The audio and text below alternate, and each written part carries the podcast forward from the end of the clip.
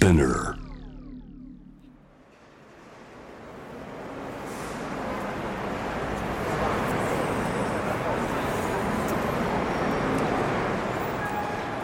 藤原信也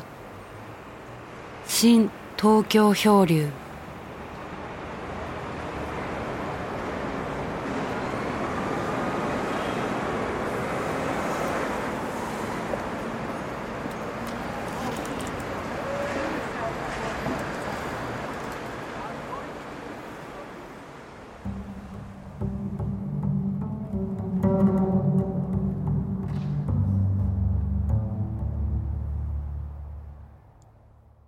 え今日はあの緊急事態宣言の出た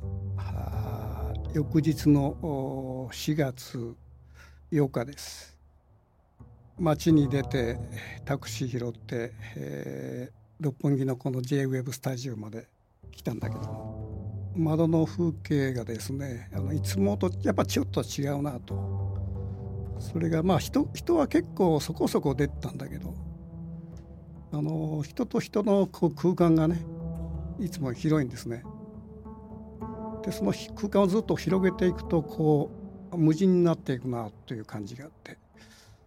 でそれがいわゆるあの「デアフター」という言葉がありますけれどもあの核戦争の後の無人の風景っていうかなそういう風景は僕は見たことないんだけど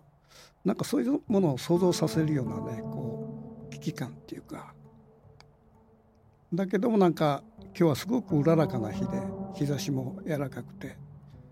えー、そのうららかさとね危機感っていうのが妙にこう混じり合った本当こう不思議な、えー、風景だなと思いながら見てきたんだけども主にこの緊急事態宣言が昨日出されるまで一番最初はあの僕らも忘れつつあるんだけどもこの新型コロナウイルス問題っていうのはあのダイヤモンド・プリンセス号に始まってんですね。でそのダイヤモンド・プリンセス号の乗客が全員下船したのが3月1日だからそんなに遠くないわずか1か月ちょっとの間にすごい状況であのまあ世界が変わっていったっていうかな。まああのダイヤモンド・プリンセスの頃は僕らは対岸の火事としてそれを眺めてたんですね。ただもう今足元にこう火がつき始めてるというそういう危機感がでその窓をちょっとさらに見ていくと桜がねちょうどその満開を過ぎた頃でまだこう綺麗なこうピンク色がねあちこちにあってそれを見ながらですねあの311のあのいわゆることを思い出したんですね。ちょうど今ぐらいかな4月僕は2回あの最初にその入った時は3月14日だったんだけどもその1か月後に入った時に桜が満開の時期でいわゆる三春の桜という千年の素晴らしい桜があるんだけどそこに行った時にあのすごい初めて見たんだけどこの花付きがものすごかったんですね。で千年桜にしてはまた色がまた鮮やかだなという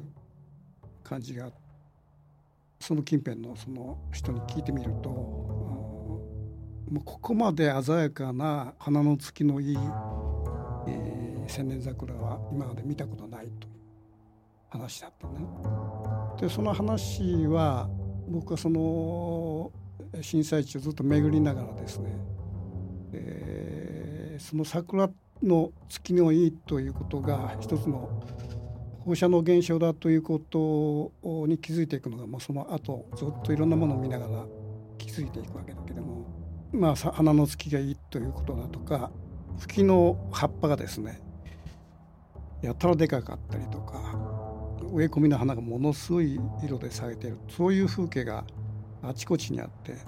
ただそこの僕はその風景は初めて見たもんだからその近辺の人聞くとやっぱりその例年と違うっていうんですね。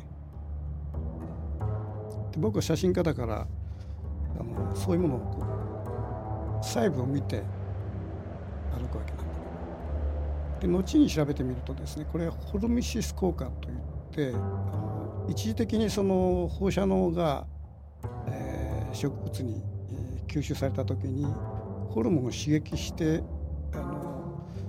逆に花のつきが良くなったり葉っぱがでかくなったりとかそういう現象が起きるらしいんですね。でそういうものを僕は見てたんですね。その4月の前の3月14日に僕は最初にあの震災地に入ったんだけどもその3日前にあの福島第一原発が爆発してるわけですね。そうするとちょうど線量がものすごく高い時期で、えー、ちょうどその石巻辺りを取材してる時に雨が、えー、降ってきて、まあ、当然その僕らも防護服とかマスクとか、え、N95 マスクとかあのゴーグル持って行って一応防護したんだけども雨降ってきてずっと取材して、まあ、泊まる場所に帰った時ですね夜中にあの手の甲が妙にこうほかほかするんですね。でこれは何かなもう一つはその防護服が真っ白なんだけどもこれが3人ともわずこうわずかに黒く汚れてるんですよ。でその時に初めてこれひょっとしたらこれ放射能が降ってきたんじゃないかっていうことを話し合って昔あの南太平洋で、えー、核実験やった時にあの第五福竜丸っていうのがそのそこに行ってそこへ黒い灰が降ってきたということがあったりとかそれからあのまあ、イブ・セマスジという作家の書いた「黒い雨」というこれも原爆の話なんだけども、そのことをふっと思い出してね。えこれは降ってるぞみたいな。そのそれともう一つもその後でいろいろ調べたらですねやっぱりその放射能っていうのは発熱するのね。あの体についた時だからその僕のその手の甲があったかくなったっていうのもそのやっぱりその現象じゃないかと。まあ、一番線量の濃い方の飯舘村にいた時ですね僕の助手、まあえっと、線量測ったら大体22マイクロシーベルトぐらいあったんだけどももう相当高い場所ね。でそこでアリがあの2匹ぐるぐるぐるこう地面でね無限に回転してたわけよ。これ見てねびなんか奇妙な風景だなと思ってたらその助手がその突然鼻血出しちゃってね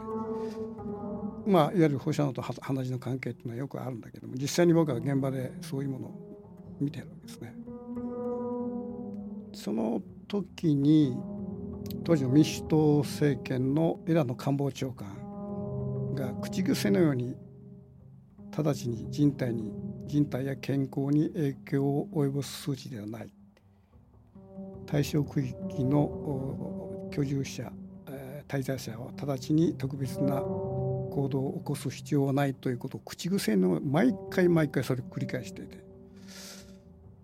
ただ僕らはほらもう実際にそのそういう体験をしてるわけだからそれが嘘ってありありで分かるわけですよ。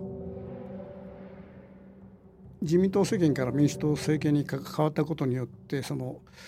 まあ、かつての自民党の隠蔽体質っていうものがあの解消されていくんじゃないかって淡い僕ら希望を持ってたんだけど逆にその民主党政権になってその隠蔽体質も嘘出てきて特にその原発問題ではですねいろんなことを隠蔽していったということがあるわけですね。でそのことその流れを見ると今回のあのちょうど時期も春の同じ時期、まあ、いわゆる311と同じようなね、まあ、今4月だけども大体3月にものすごく広がっていったこのコロナウイルス問題っていうのと妙にこのあの時の風景だとかあの政権のねそれに対処の仕方っていうのも似てるっていうかな、まあ、今回もほら自民党政権っていうのはこのまあ、オリンピックっていうものが前提としてそのあるもんだから感染者数を抑えたっていうことがまずその専門家の口からも言われてる。けですね。ある人はその死者数すら、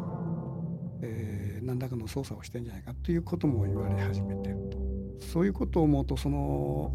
やっぱり9年前の311と今回9年越しにそういうものが巡ってきたなという感じが僕はありありとしてその現場にいた者としてはそういうふうに思ってしまうのね。ただその異なるの違うのはその、まあ、皆さんご存知だと思うんだけど放射能でいつも僕ら気にしてたのはセシウム137超微粒子化学物質ですね。から今その僕ら気にしてるのは、えー、COVID-19、えー、新型コロナウイルスというこれも超微粒子で大きさも大体0.1ミクロンで同じなんですね。でそういうその3.11っていうのがそういう超微粒子によって僕らがその攻撃を受けつつあるという風景それもまた非常にこの別の意味で似通っていると。ただそのセシウム137まあ放射能はですねと COVID の違いは放射能セシウム137は計測可能あの線量計で持っていけばいくつか数値化できるわけですよ。可視化できるってことかな。ただこの COVID-19 っていうのは可視化できない。数値化できない。怖さ。これはね本当そういう意味じゃどこに潜んでどこに浮遊しているかわからないという怖さがあって。原発取材は本当原発のゲートの目の前まで行きましたけどね。常に線量計とプロテクトするガードがあったもんだからあのなんとか対処できるという気持ちがあったのね。ただこの COVID に関してはね対処できねえなっていうそのやばさっていうかなそれを今こうひしひしと感じててこのセシウムっていうのは蓄積なんですね。それをこう吸収して呼吸であれその食べ物であれ吸収していって蓄積徐々に徐々に蓄積していって、えー、体をこうにその作用していくという、えー、物質ただあの COVID-19 っていうのは一瞬もうその吸い込んで、えー、おそらくこの量の問題もあるみたいだけども吸い込んだ途端にそこで感染が起きて肺を犯していくという一瞬なんですね。だからあのー、まあ、そういう意味でも原発時にああっちに足しげく変えた時の危機感と今の危機感って僕は全く違う。藤原信也新東京漂流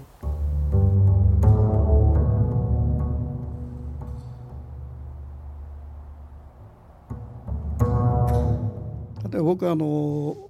海であのボートを走らせるっていうことをもうここ20年30年やってんだけどもこれまでもう何回もその海が荒れて結構やばいなっていう状況があったんですね。突然海っていうのは突然荒れるのねこれはやばいなと思ってしまうとやばいんですよ。でその時に僕らどういうふうな対処の仕方するかというと自分の気持ちを忘れるわけですね。いかに波を読むかっていうことに集中していくのね。そうするとおのずとその自分の心っていうのは忘れていくわけ。海が荒れてるから自分の気持ちをしっかり持たなきゃいけないというふうになってしまうと逆に人間パパニックになっていくんですね。逆にそのいかにボートのへさきをどちらに向けるかあるいは波を読んでどの方向に行くか東と西とどちらが荒れてるかともう冷静にずっと見ながらボートを操っていく中で落ち着くっていうかなだから事実を眺めちゃんとウォッチしていくとこれは、まあ、ある意味で自分の心を忘れてしまう。で心を忘れた状態の人間って結構強くてね、まあ、ボートを走らせてやっとその23時間かけてある港に着いたとその後にあああれはやばかったなっていうのは危機感をやっていくんだけども実際に目の前のものに集中して現実と事実をちゃんと見て操縦しているうちは人間ってパニック起こらないし非常に冷静にボートを操ることができる。そういう意味ではまあ今そういうその荒波っていうかな COVID っていうものの荒波に僕ら直面しているわけだけどもそこから現実逃避していくと結構逆にやばいんですね。自分の心がわーっ立ち上がってきて恐怖に苛まれたりとかストレスになったりとかいろんな情報を精査して自分の中で整理していくというそういうその現実直視っていうかなその態度を持てばね意外とあの人間っていうのは平常心を保てるっていうかな。それによってじゃあ今のこのこんな初めての状況をねどどういうふうに乗り切れるかって僕も分かりません。ただ僕らがやるべきことは現実から逃避することじゃなくて今起きてる目の前のことをじっくり見つめる。そのことによって自分の心も平静になるしだから僕は、まあ、ある意味でそういう、まあ、年が年ってこともあるしある意味でその逆にこういう現象っていうものを緊張感っていうかなそういうものを持ちながらも、まあ、こう言っちゃあれだけど興味津々で見てるってとこもあるんだよね。あの疫病と世界史っていうあの本が、まあ、名著があってこれもう一度ちょっと読んでみようかなと思ってんだけどもそういう意味でこの世界史的な観点からこの今の COVID 問題を見つめるという意味で、まあ、そういう書籍を通してですねこういう世界を見つめるっていうのも一つの客観的なあの視点を与えられるんじゃないかとそういうふうに思ってます。だから人間の歴史ってね、まあ、ある意味で、まあ、いろんな形のそのウイルスの歴史でもあるわけで今この僕らが生きてるうちにこういうそのパンデミックがやってきてるというのは、